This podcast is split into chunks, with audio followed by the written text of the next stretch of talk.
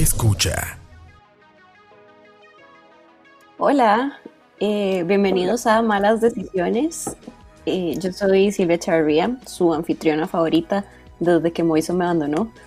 Este, hoy, hoy vamos a hablar de un tema eh, que creo que es súper importante que reflexionemos tanto las personas que somos parte de la comunidad LGTBI como todos los que quieren ser nuestros aliados. Eh, y para hablar de este tema tenemos una invitada súper especial, eh, se llama Daniela Núñez. Daniela es costarricense y guanacasteca de 29 años. Es activista transfeminista, es escritora y cofundadora de la colectiva Transparencias. Es participante del doctorado en género y feminismos en América Latina en la Universidad Saint-Denis de París 8. Es participante del Encuentro Internacional SNAP de Trabajadores Sexuales es formadora en el Instituto Simón de Beauvoir en México para el primer Instituto Latinoamericano de Sexualidad y Política y es asistente de la campaña interestatal Afrocenso México. Hola, Daniela. Hola. Este, creo que este es uno de los currículums más impresionantes que he tenido que leer hasta ahora de nuestros invitados. Así que, que, la verdad es un lujo que, que estés acá. Y, em, bueno, voy a presentar un poquito el tema. Básicamente este año, el 26 de mayo, se aprobó el matrimonio igualitario en Costa Rica. Esta aprobación del matrimonio igualitario respondió a un voto de la Sala Constitucional que básicamente eh, reconocía eh, lo resuelto por la Corte Interamericana de Derechos Humanos en la opinión 24 eh, del 2017. Este, la sala hizo lo que hizo, digamos, ya todos sabemos la historia de los 18 meses y etcétera. Este, pero esta opinión consultiva primero no era solo de eh, sobre matrimonio igualitario, esta opinión consultiva también tocaba temas de identidad de género. Y el propósito de este programa es hablar qué viene, porque, ok, sí, ya todo el mundo se puede casar. Súper. Y sí, es un gran landmark pero no le resuelve la vida a muchas personas. Este, la comunidad todavía enfrenta muchísimos problemas, mucha violencia y el matrimonio en realidad es algo que no es accesible para todo mundo en términos de que hay personas tratando de sobrevivir, mucho menos van a estar pensando en una boda eh, soñada. Este, entonces, Dani, eh, el piso es tuyo. Si quieres hacer alguna introducción para poner la bola a rodar. no, lo primero, como agradecerles por el espacio. Eh, creo que como, a ver, mi fuerte tiene que ver el, como cuestionar algunos, algunas cosas en particular, ¿no? Como con la posibilidad de ser crítica con algunas formas en las que se han generado cosas. Em, y creo que en esa línea creo que podría aportar en esta conversación. Eh, no sé. creo que, bueno, por ejemplo, creo que es importante, teniendo en cuenta o teniendo claro cuál es el plan de la conversación, em, cómo, cómo sucede, ¿no? Como lo que pasa con la Corte Interamericana de Derechos Humanos, el fallo que da la Corte Interamericana, ¿no? Y que, como bien decías, efectivamente no tendría que ver únicamente con matrimonio igualitario, con, con un marco jurídico que eh, ayude a personas eh, lesbianas, gay en alguna medida bisexuales, como a tener ya ciudadanía sexual mucho más eh, como legítima o con muchas más, menos violencias, digamos, en la, en la cotidianidad. pero en ese sentido hay varias cosas que habría que reconocer, ¿no? Digamos, en los activismos trans han acompañado la lucha que tiene que ver con, los, con las con el reconocimiento, digamos, del, del matrimonio igualitario eh, desde hace ya muchísimo tiempo. ¿no? En algún momento yo, en algún otro momento algunas otras mujeres trans mucho más, em, con mucho más tiempo en estos espacios de activismo, como lo es Natasha Jiménez, Natalia Porras en algunas medidas. Em, y bueno, en ese sentido creo que también hay que visibilizar algunas, em, no visibilizar, pero también que lo hacía bien, un comunicado que salía hace un poco tiempo de la mayor cantidad de organizaciones trans del país, donde decíamos, ¿no? Hay un momento en la historia política, digamos, eh, cuando empezamos a cuestionarnos si matrimonio igualitario, si uniones de hechos, si uniones, em, si... Ay, no me no recuerdo cómo se llamaba el otro, pero había otro. civiles. eh, que entonces los activismos trans también alzan la mano y dicen, bueno, pero ¿y qué va a pasar con nosotros? ¿no? O sea, como que de pronto esto está pasando y como que mm, esto se está empezando a dialogar eh, y en la mucho más conservadora de los espacios LGBT dice, bueno, no es momento.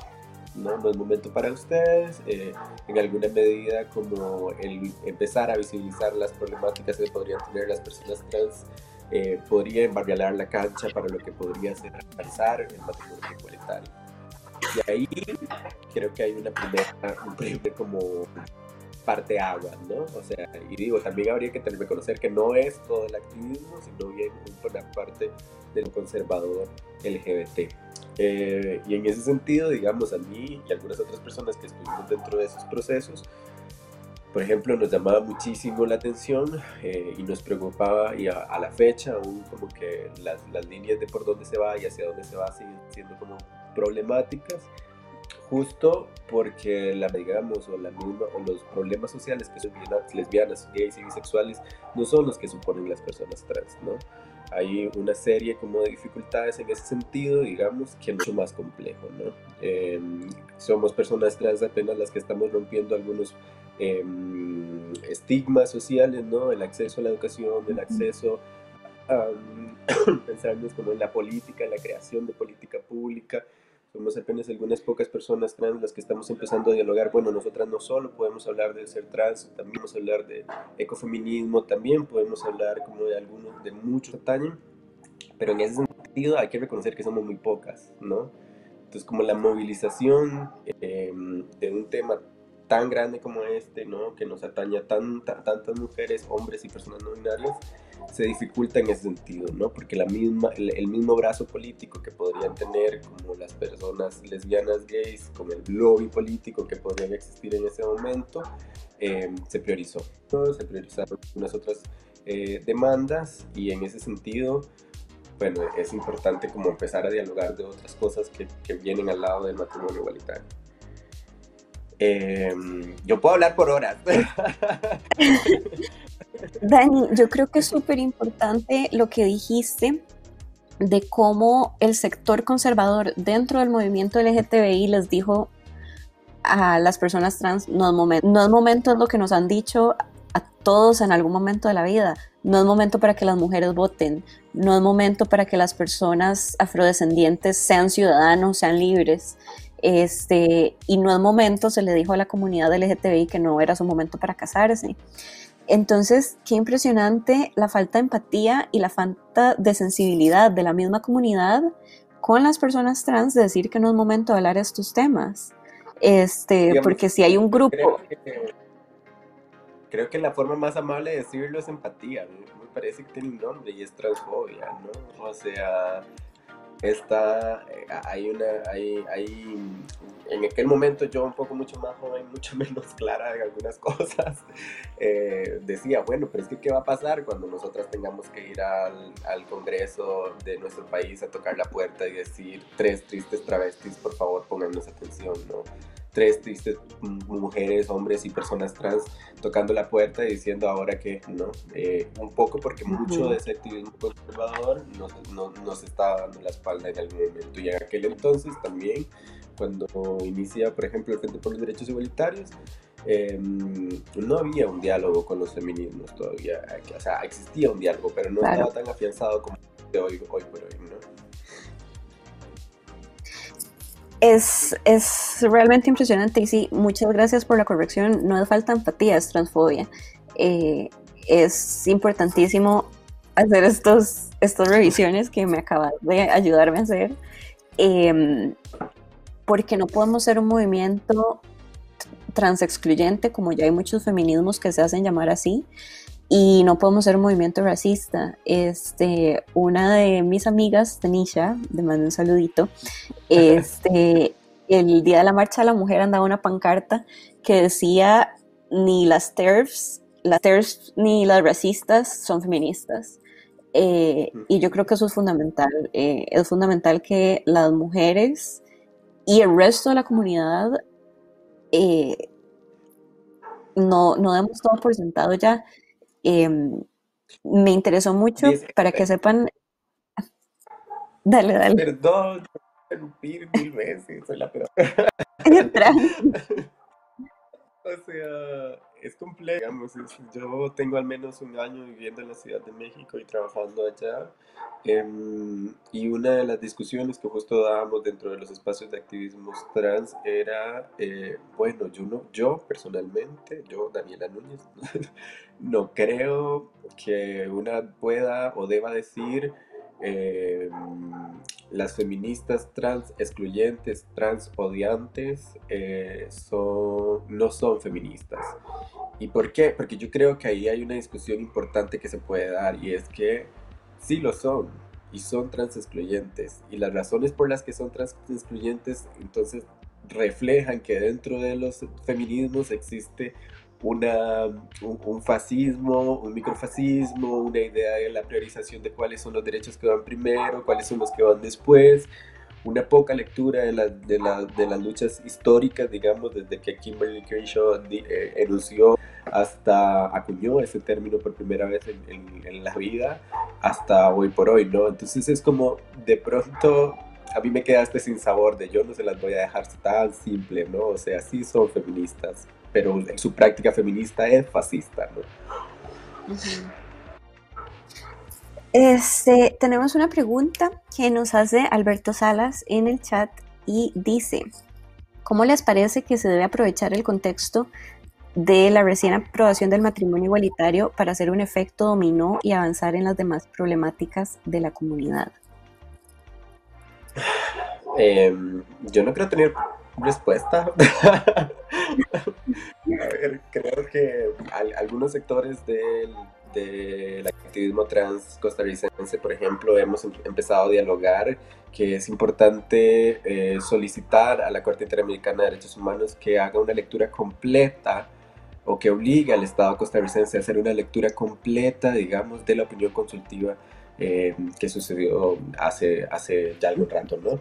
¿Por qué? Porque, o sea, en esta opinión consultiva, que aparte, eh, si, si podemos asegurarnos de que haga una consultiva, esa lectura, digamos, que se le obligaría como a todos los estados que son parte o que, mm, o que son vinculantes, digamos, como lo fue igual con Atala Rufo, el, el fallo que en Chile de, que da pie también como que ayuda o que colabora para que suceda lo del matrimonio igualitario ahora si, si nos podemos asegurar que el Estado costarricense tenga que hacer una lectura completa, de algún modo también podríamos hacer que esa lectura completa sea vinculante para todos los estados que, eh, que puedan poner eh, o que puedan tomar esa vía, ¿no?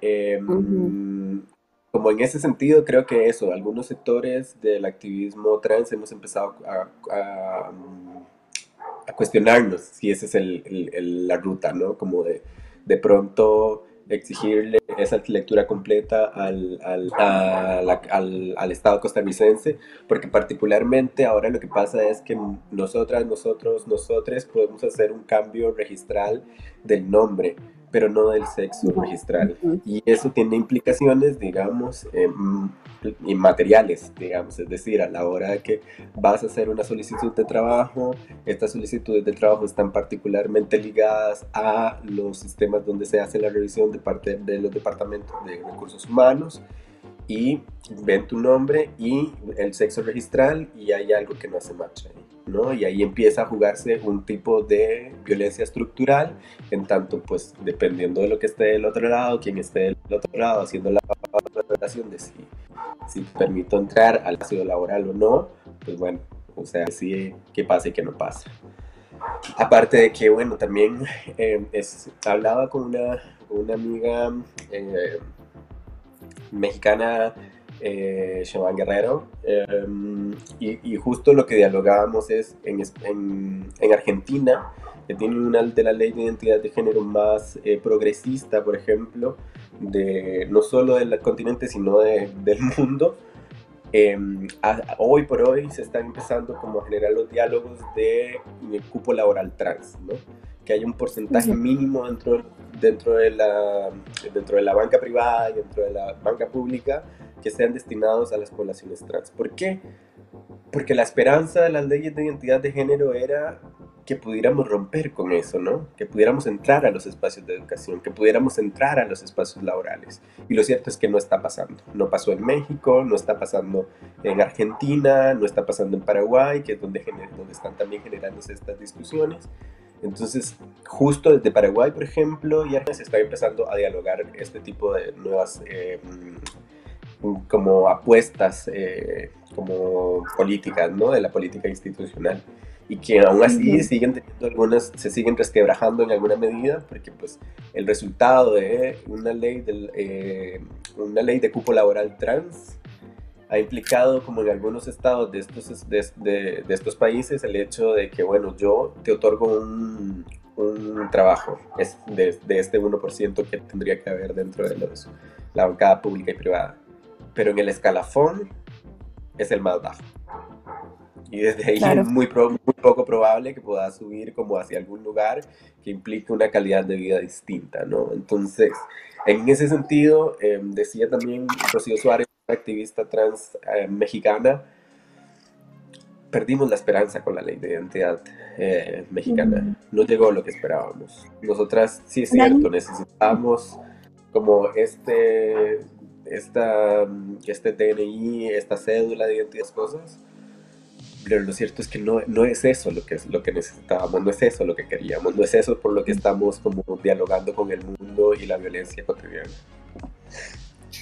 Eh, Dani, una pregunta. Estas leyes que se están trabajando en estos países que sí tienen eh, leyes, iba a decir leyes más progresivas porque aquí no tenemos nada todavía, este, sobre los grupos laborales, ¿eso está acompañado o, o se proyecta, o no sé cómo están los proyectos de ley, eh, acompañado por cupos educativos, porque la realidad de las personas trans es de una violencia muy profunda desde una edad muy temprana, lo cual complica su acceso a educación básica, entonces ni siquiera hablemos de educación superior. Eh, entonces...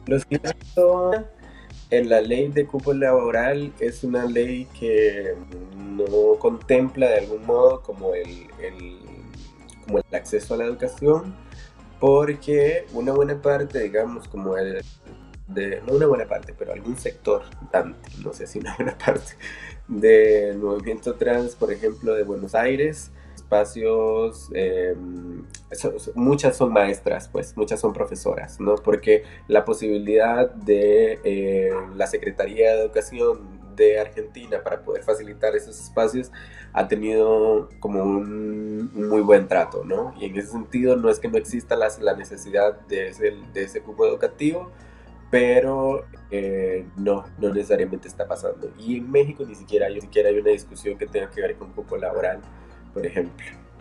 Eh, ni, ni, con educación ni con laboral, digamos. Ok. Y aquí, ni para qué pregunto. Aquí creo que pasan cosas particulares, digamos, creo. Ah, o sea, como, como que... y, bueno, ya, vamos por todo.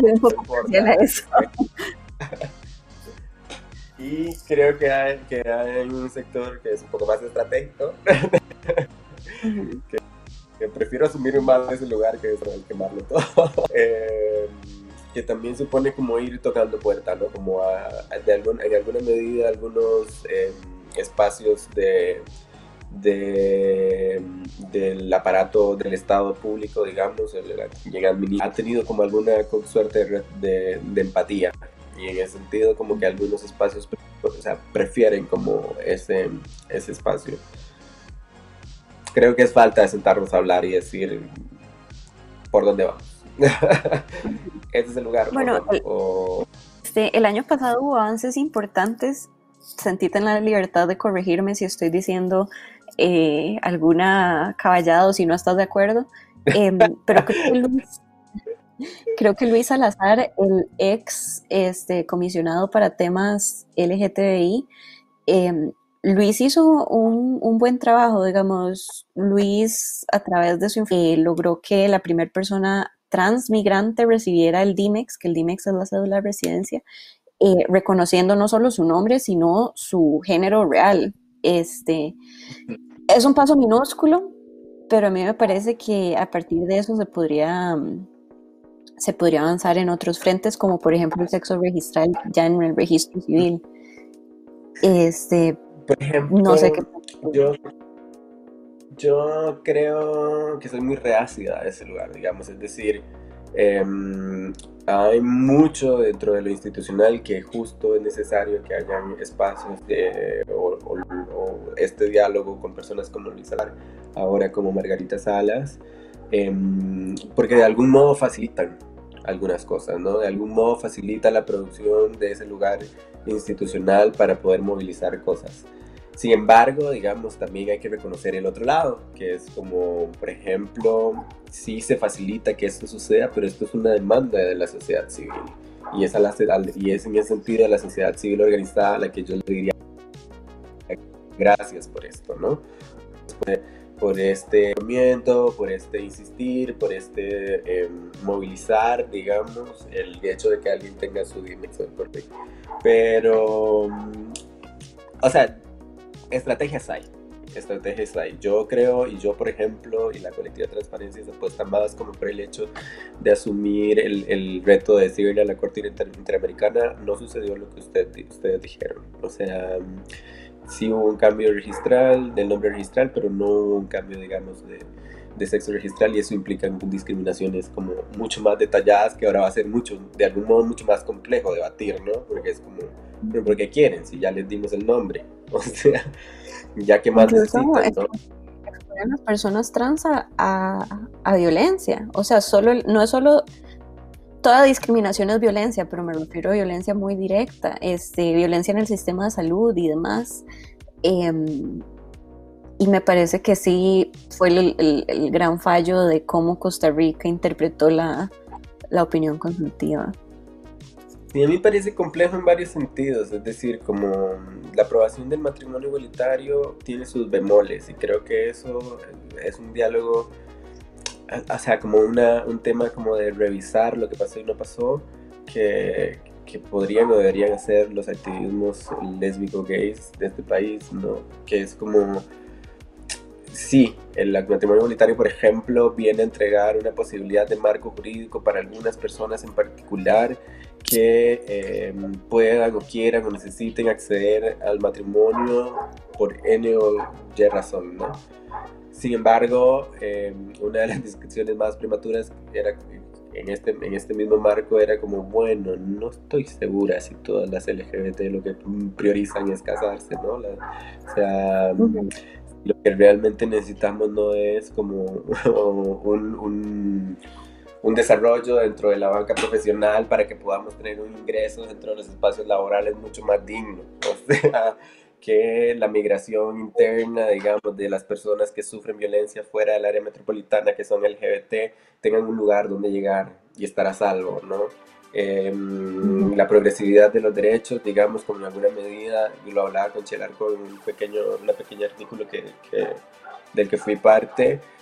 Ahora, por ejemplo, un, un, cuestionamiento bastante interesante sería poder, poder pensar en el cuál sería la progresividad según el derecho de qué es lo que viene, ¿no? Porque también está en las infancias, ¿no? Y, qué pasa con las infancias trans y qué pasa con las infancias LGB em, y las y, y, qué sucede ahí, ¿no?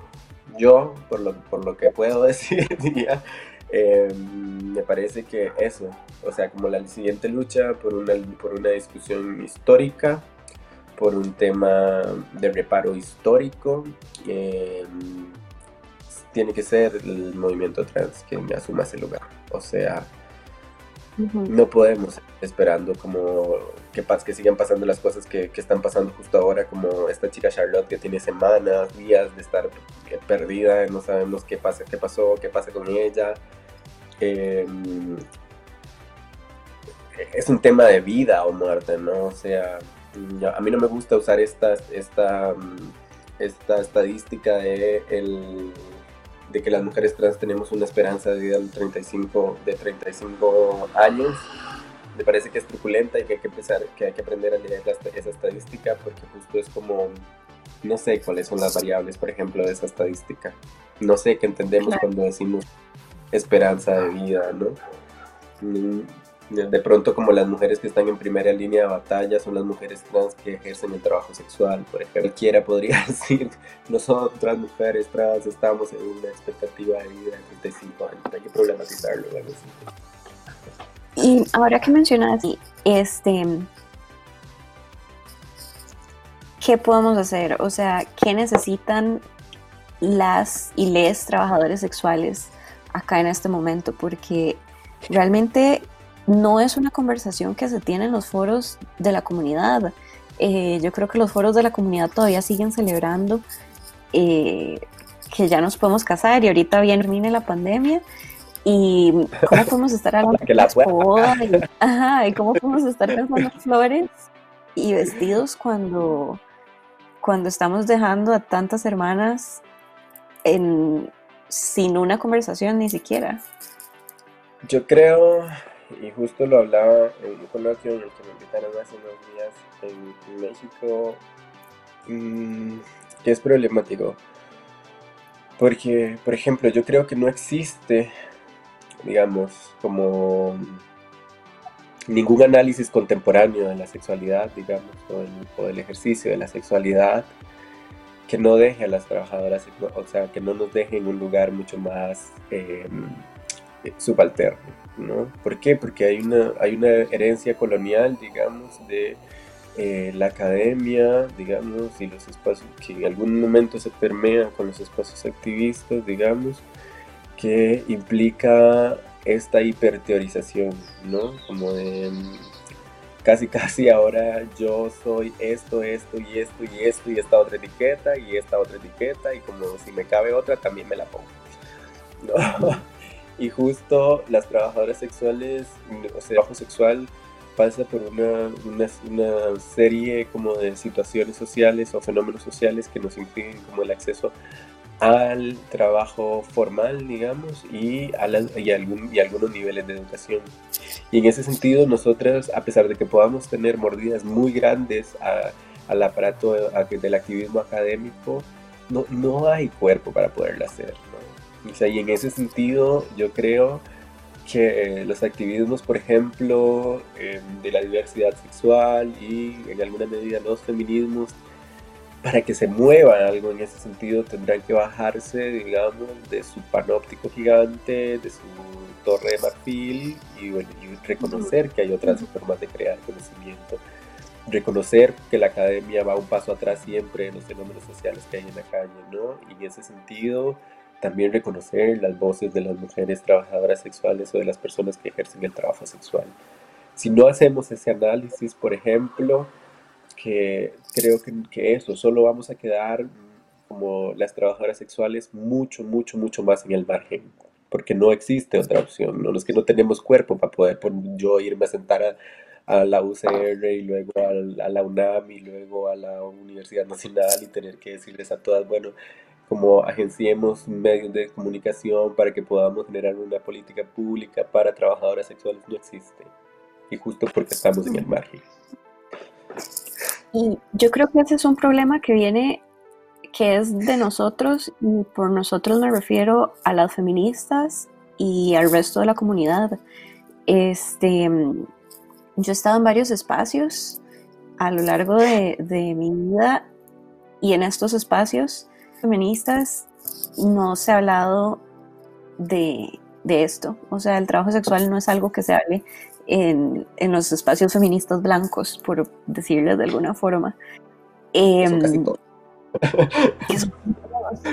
que son totalmente. Em, yo creo que como que los les chiques estandarte del movimiento LGTBI son personas blancas sin género y yo creo que su visión queda ahí. Este, han hecho lo que han sentido necesario desde su eh, privilegio y por supuesto para muchas personas no poder casarse era, era una cosa fundamental o, o el poder casarse era una cosa fundamental como comunidad darnos cuenta de que eso de que tal vez este no es un momento de que nosotros tengamos que ser la cara y nosotros no somos los que tenemos que llevar la voz. Este... Por, más paradójico que suene, digamos, yo creo que a veces tampoco hay que romantizarlo, lo del matrimonio. o sea, creo que el acceder al matrimonio igualitario para, para algunas situaciones en particular era, y era necesario, ¿no? Por más de la crítica estructural y la crítica académica. Que viene como como todo lo que entendemos por matrimonio, ¿no? Como cada vez es más fallido el matrimonio dentro de los vínculos heterosexuales y el, el matrimonio per se es, un, es, una maquinaria económica para sostener algunos, algunos, algunas cosas y pues necesita y tiene que mutar a otros lugares, ¿no? Y lo LG, lo LG probablemente sea como lo más, o sea, era lo más óptimo como para poder decir, bueno, si ya aquí nadie se casa y todo se divorcia, pues vamos a ver por acá y heterosexualicemos a algunos homosexuales. Por más de esa crítica que existe, que es necesaria, que reivindica los lugares de lo lésbico, gay, trans, incluso pobre, marginal, con poco acceso, con pocas posibilidades como de acceder al conocimiento, al, al, trabajo, por más de que eso exista, también era necesario para algunos sectores, ¿no? Y eso tampoco se puede visibilizar. Tenemos, Dani, otra pregunta. Esta es de Manuel. Hola, Manuel. Eh, dice, ¿este tipo de lucha consideran que va más allá de solo leyes o que son las leyes las que marcan el inicio de este cambio en la sociedad. Aquí, sin perjuicio de lo que vaya a decir Dani, me adelanto em, a dar mi opinión como abogada. Este, las leyes siempre van atrás. Este, las leyes son una respuesta a lo que pasa en la sociedad. Este, y en realidad todos los derechos positivizados en las leyes y especialmente en materia de derechos humanos, son temas que ha habido que agarrar con las uñas. Este, nunca el grupo hegemónico dominante va a decir, tomen, tomen esa ley que tal vez les sirva. Em, más bien el proceso de construcción de las leyes es totalmente lo, opuesto. Em, es más bien la ley una respuesta a un problema que se ha dado tantas veces que ya no quedó de otra que regular.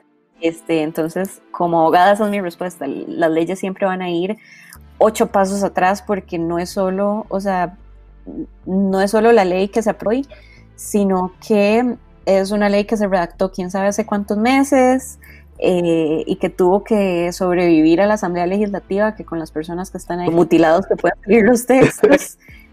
Em, y al aprobarse una ley hoy, probablemente ya mañana va a surgir un problema que no está contemplado ahí. Entonces, eh, eso, pero Dani. o sea, la muestra de esto, o sea, serían como tres cosas tal vez. que una sería muy, o sea, como muy de acuerdo con lo que decís, que, que, y que no creo que solo pase en el derecho, por ejemplo, me parece que la, una buena parte de las ciencias sociales como se dedican a eh, estudiar, investigar los fenómenos ya preexistentes, ¿no? Es como no es como que yo como persona trans, ¿no? Eh, y todo lo que yo paso, no paso, no, no, o sea, no pase por un nivel cultural. Está, está en la cultura, permanece ahí. Eh, prueba de ello, cómo nació Stonewall, una trans, negra, trabajadora sexual, VIH positiva, y ahora, justo ahora que podemos enunciarlo, es que se convierte en una cultura institucional, ¿no? Como esta cultura académica eh, pretende como avasallar todo esto, ¿no? Como en ese sentido, me parece que em, eh, di eso, como que podría pensarlo como, como en eso, que la, la, respuesta siempre de la academia o los espacios de la política institucional y chalala, siempre van a ir un espacio, un, un momento atrás, ¿no? Y, y ah, una prueba de esto es lo que hablábamos sobre las leyes de identidad de género, por ejemplo, en, en Argentina y en Paraguay, que creo que es la discusión donde se está dando más en pleno, que tiene que ver con, bueno, em, la ley de identidad de género no cumplió con lo que queríamos, ¿no? O sea, es como, y es justo lo que decías, se entregó, se entregó, ¿no? O se luchó por esta ley Em, y en ese sentido salieron otras discusiones que tenían que ver, bueno, ahora tenemos el nombre, sí, el DNI, y sí, esto concuerda, y sí, ahora está pasando esto, pero lo que no está pasando es salir de esos ciclos de violencia estructural que, que, violentan a las personas trans, ¿no? Que son estos niveles de marginalización económica, educativa y etc, etc, etc. Entonces, yo, es eso, creo, digamos. Una cosa no se deslinda de la otra, ¿no? Y, y, como en ese sentido diría, una cosa no se deslinda de la otra y hay una cultura que tiene nombres y apellidos y libros y probablemente un montón de de nombres encima y otra que se, se vive en lo suburbano tal vez un poco más. Yo creo que para ampliar eh, lo que estás diciendo, Dani, que estoy de acuerdo con absolutamente todo, em, es, tomemos como por ejemplo el matrimonio igualitario en Costa Rica.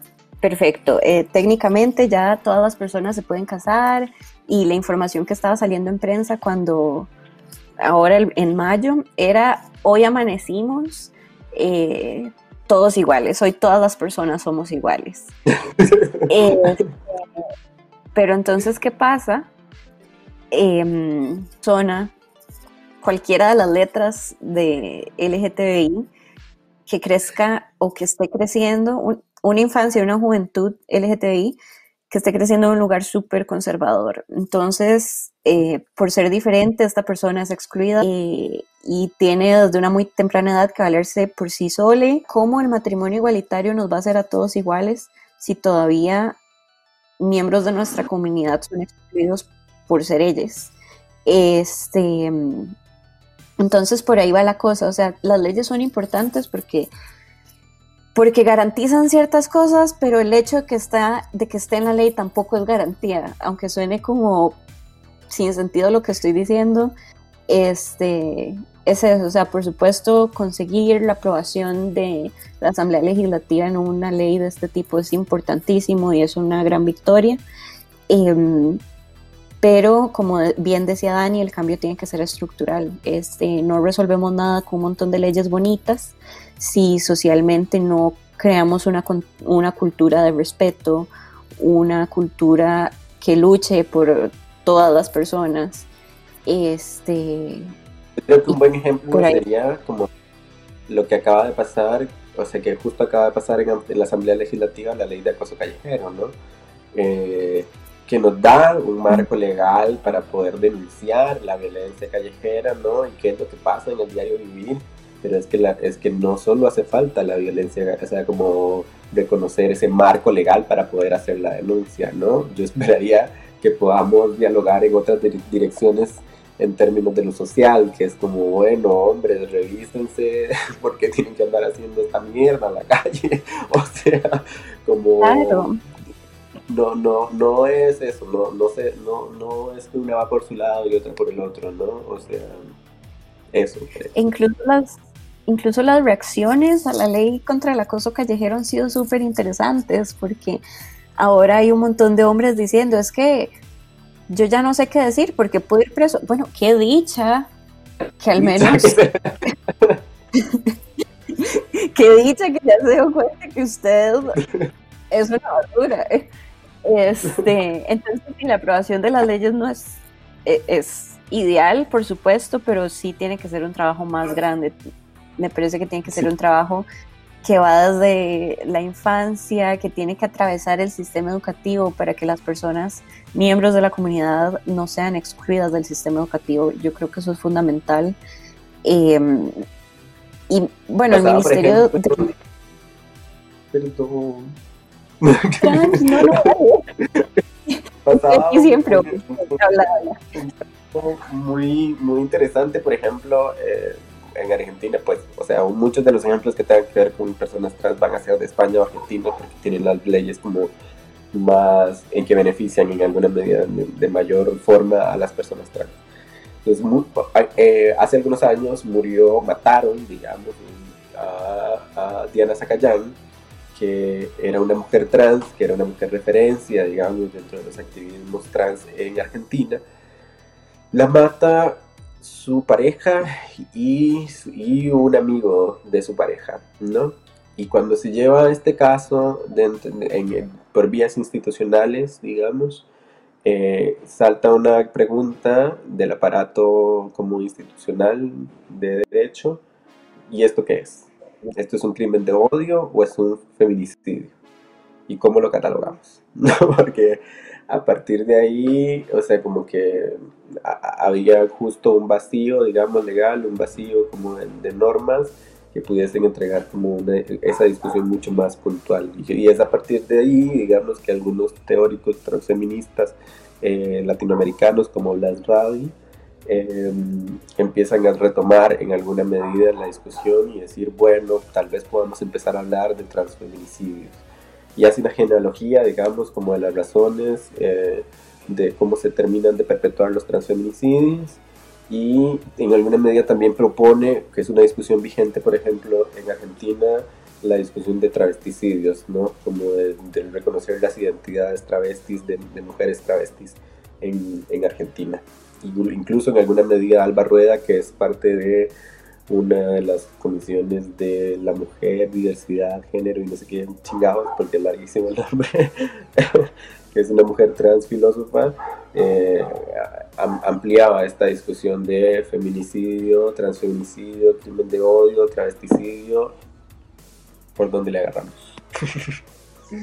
Y fue fundamental esta discusión porque, bueno, les voy a hacer un pequeño eh, resumen a los que nos están escuchando. Los derechos humanos siempre se interpretan de forma amplia. Este, los derechos humanos siempre van a buscar cubrir o, hacer más grande la, la, sombrilla de lo que protegen para todas las personas a la hora de ser interpretados por autoridades jurisdiccionales. Pero en el derecho penal pasa lo contrario. Este, en el derecho penal hablamos de tipos penales y el tipo penal es esta acción. A hizo X que resultó en C. Y si no calza en esa fórmula no se puede condenar. Este, entonces, qué importante esta discusión y, y me encanta porque realmente no, no, había escuchado nada de esto. Porque, ¿qué pasa? O sea, ¿qué pasa? ¿Cuál es la forma correcta de procesar estos, estos delitos.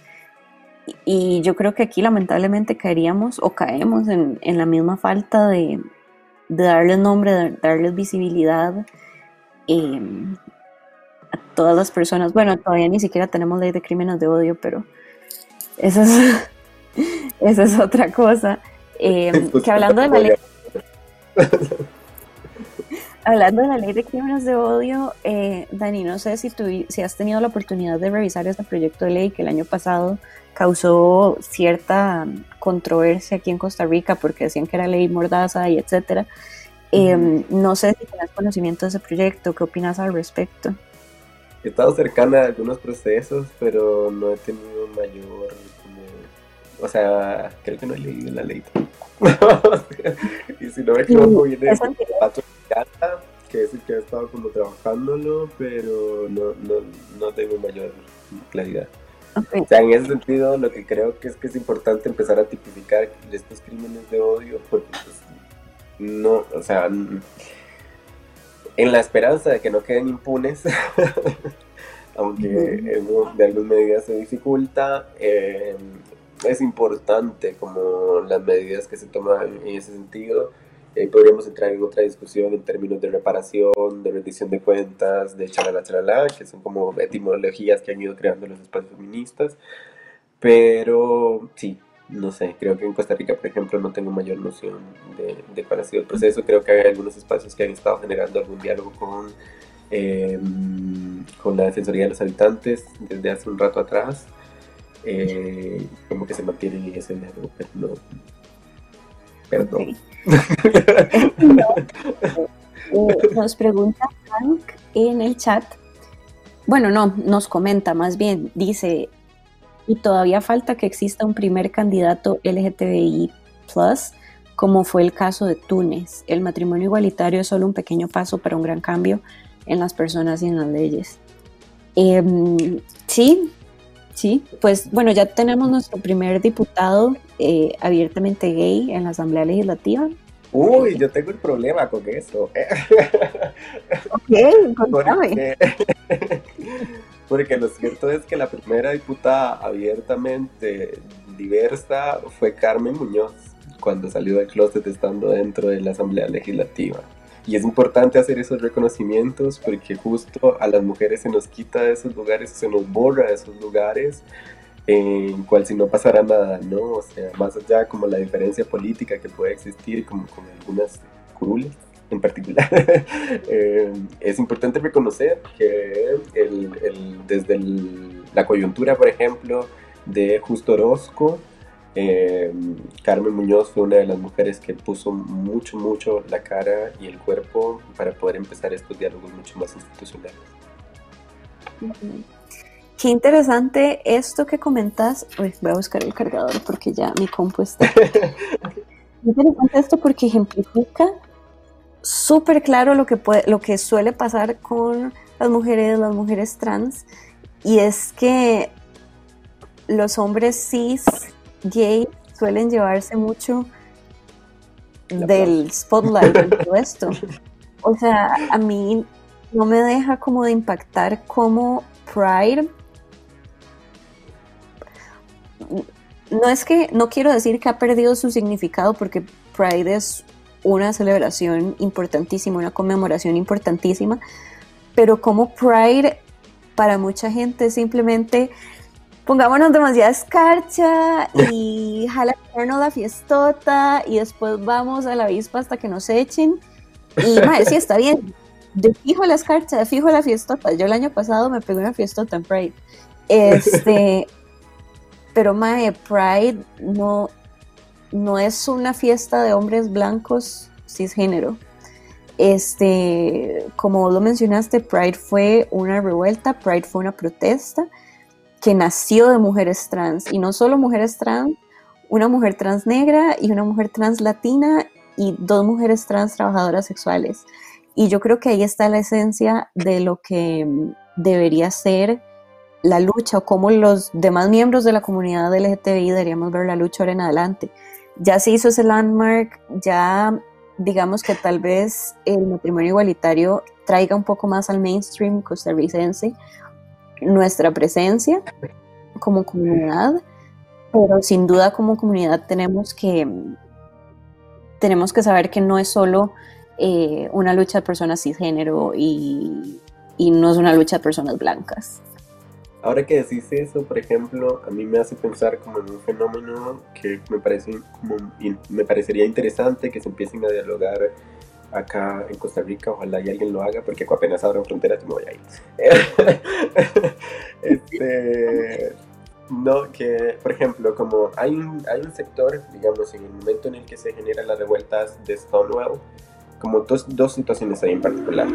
Ah, las, las, las revueltas de Stonewall sí son las que dan como pie a las revueltas eh, o el movimiento del gay power, ¿no? Sin embargo, al menos eh, seis años antes de, Stonewall, se genera algún precedente de discusión, como de discusión incluso como algún nivel institucional, eh, creo que fue al sur de San Francisco, no recuerdo, que fue un grupo de mujeres transracializadas todas, ¿no? Y en ese sentido, como que creo que es importante reconocer que la discusión venía, o sea, en manos de mujeres trans incluso mucho antes de que pasara el Stonewall, ¿no? Eh, y también como me hace importante reconocer, y que justo lo que creo que, es, sería interesante empezar a dialogar en Costa Rica, es eh, cuando pasa Stonewall, eh, cuando empiezan a suceder estas revueltas, existe un sector de la población que estaba dentro de ese espacio de diálogo como eh, de revueltas, chalalán, que dice, bueno, nosotras vamos a apostar, o nosotros principalmente porque eran hombres homosexuales, em, por empezar a hacer donativos a la Cruz Roja, por empezar a hacer como... Em, como tener una mayor conciencia de nuestro alrededor, ¿no? De decirle a la gente, vean, es que nosotros somos buenas, ¿no? Somos buenos, somos buenos, entonces claramente no existía esa enunciación, pero como en ese sentido, ¿no? Y en ese proceso había otro sector como mucho más subversivo que pretende seguir dentro de este disputa de poder, digamos, y este disputa, esta disputa, digamos, de, de un poco mucho más de poner el cuerpo en la calle en otros sentidos, ¿no? a partir de ahí hay algunos estudiosos como de la, de la ciudadanía de la sexualidad, por ejemplo, que hablan de los procesos de, asimilación, ¿no? de la, del asimilacionismo, a mí siempre me cuesta decirlo. Eh, y justo por eso, ¿no? Porque entonces era eh, como lo dice una teórica eh, filósofa argentina, eh, era, era, ser la buena víctima, ¿no? Era decir, bueno, nosotras también tenemos un capital económico, lo movilizamos y también somos, una, somos buenas personas, vean que hasta le damos como donaciones a la Cruz Roja y a la gente pobre, por favor valídennos en este sistema. Y en ese sentido, como hay un montón de lógicas que están sucediendo, por ejemplo, que suceden a partir de estos marcos legales, eh, que son más como el análisis tal vez, tal vez eh, cultural, social, eh, que pasan por ese lugar de la asimilación, ¿no? Como por favor reconozcan que somos casi igual a ustedes, ¿no? Como si hubiese como deslegitimando esa posibilidad de evitar la otra edad y a partir de ahí también entregar como alguna apuesta política. Desde mi perspectiva, em, yo he estado en esa posición. Eh, yo, eh, varias gente acá sabe que yo estuve involucrada en la formación de un partido político aquí, del cual ya no pertenezco. Eh, y en ese partido era una proporción de 90% más y 10% mujeres. yo en ese momento o sea, yo veía a mis otras amigas, porque obviamente nos hicimos súper amigas, las cuatro mujeres que éramos. Eh, yo las veía súper enojadas y se peleaban con todos y, y, súper confrontativas y yo les decía, pero es que tratemos de, de, mm, o sea, no digo que no hablemos de esto, nada más tratemos de abordarlo de un approach un poco más friendly, eh, y no seamos tan tacos de frente, porque tal vez así ellos van a ser más susceptibles a escucharnos. Mae, ni picha. Y la verdad, mis amigas tenían razón, tuvieron razón todo el tiempo. Creo que cuando estás en un proceso de estos es fácil pensar que si suavizas tu mensaje o que si sos más polite o que si te portas mejor, eh, entre comillas, de lo que esperan, te va a ir mejor. Y me, no, o sea, la verdad no hace ninguna diferencia. Y yo ahora me peleo con todo mundo porque aprendí eso de mis amigas. Este, y qué difícil, qué difícil porque mm, no es bonito, digamos, no es una posición bonita estar eh, como con las alertas arriba todo el tiempo, pero realmente aunque es un discurso que yo entiendo su lógica porque yo lo he tenido y yo lo he replicado en mis momentos, eh, también sé que al final las personas que tienen el poder y las personas que tienen el control y que tienen el privilegio no, no te lo van a regalar y no te van a decir, ay, toma, tené. Este, entonces es, es bien complejo. Es bien complejo. Yo, yo habité mucho ese berrinche de, andar peleándome con el mundo durante algún momento de mi vida. Em, y creo que en un tema mucho más personal ha tenido que ver o, ha tenido una muy gran influencia, por ejemplo, estos feminismos comunitarios que, por ejemplo, que se desligan de, la, de, de los procesos de feminismos eh, decoloniales y hacen una apuesta política que tiene que ver con un lugar distinto. Me parecen que de alguna medida también me enseñan como quiero construir y a partir de ahí hacia dónde construyo, con cuáles estrategias construyo, ¿no? Porque también es como definitivamente el enojo, la rabia, eh, como la ansiedad, todo esto, conocer las violencias estructurales, aparte no solo reconocerlas, verlas cuando se están accionando al frente de una, es como, ah, ¿y ahora qué hago, no? Pero justo eso, o sea, es bien complejo, bien, bien, bien, bien, bien complejo, y más cuando tiene que ver con temas institucionales, te lo digo yo. Eh, Dani, ya estamos llegando a nuestra hora, pero se me pasó rapidísimo. Demasiadas gracias por venir. Eh, Malas Decisiones siempre va a estar disponible para vos. Eh, y nada, muchísimas gracias. Me encantó esta conversación. no, espacio, yo tenía desde hace rato ganas como de ponerle a discusión como lo que pasa y lo que viene de esto que sucedió al matrimonio igualitario creo que me parece sumamente importante hacer el hincapié que en lo que, lo que sea que venga tiene que eh, incluir a las personas trans y no solo incluirlas, tiene que incluirlas como protagonistas, ¿no? Y en las diferentes esferas de la discusión, ¿no? Porque podemos dar la discusión política, técnica, porque podemos dar la discusión social en muchos sentidos, ¿no? Y como que sea lo que sea que podamos como articular desde los movimientos de la diversidad sexual, parece que es importante reconocer que tenemos que estar las personas trans no solo incluidas, sino como protagonistas. Estoy totalmente de acuerdo y para hacer eco de tus palabras, nada más quiero como cerrar con la reflexión de que todos los demás, ya sea que somos parte de la comunidad o las demás personas aliadas que quieren apoyarnos, a como es importante tener nuestras ideas claras y hablar en los momentos en los que tenemos que hablar, también es súper importante saber cuándo nuestro privilegio le puede servir a una persona que no tiene el mismo privilegio. Este, con esto me refiero a abrir espacios, a quedarnos calladitos, pero poner nuestra plataforma a disposición. Este, y esto aplica para todas las personas racializadas, em, personas con discapacidad este, y demás colores que que hay en la vida. Pero bueno, Dani, demasiadas gracias. Nada más.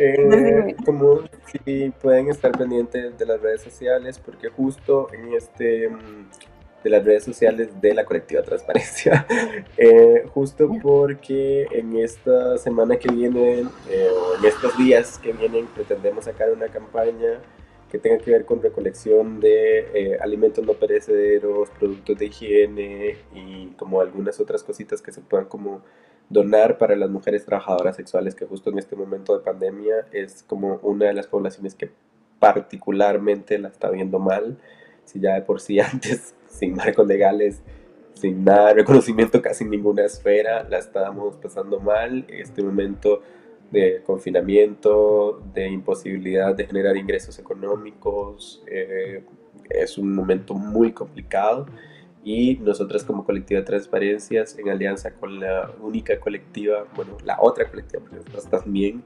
eh, la otra organización de mujeres trabajadoras sexuales, pretendemos como eso, sacar una campaña que sea de donaciones, eh, justo para, para poder como ayudar de algún modo a la sobrevivencia de las compañeras. Buenísimo. Eh, en el chatcito acabo de poner em, mis redes sociales y las redes sociales de Dani para que...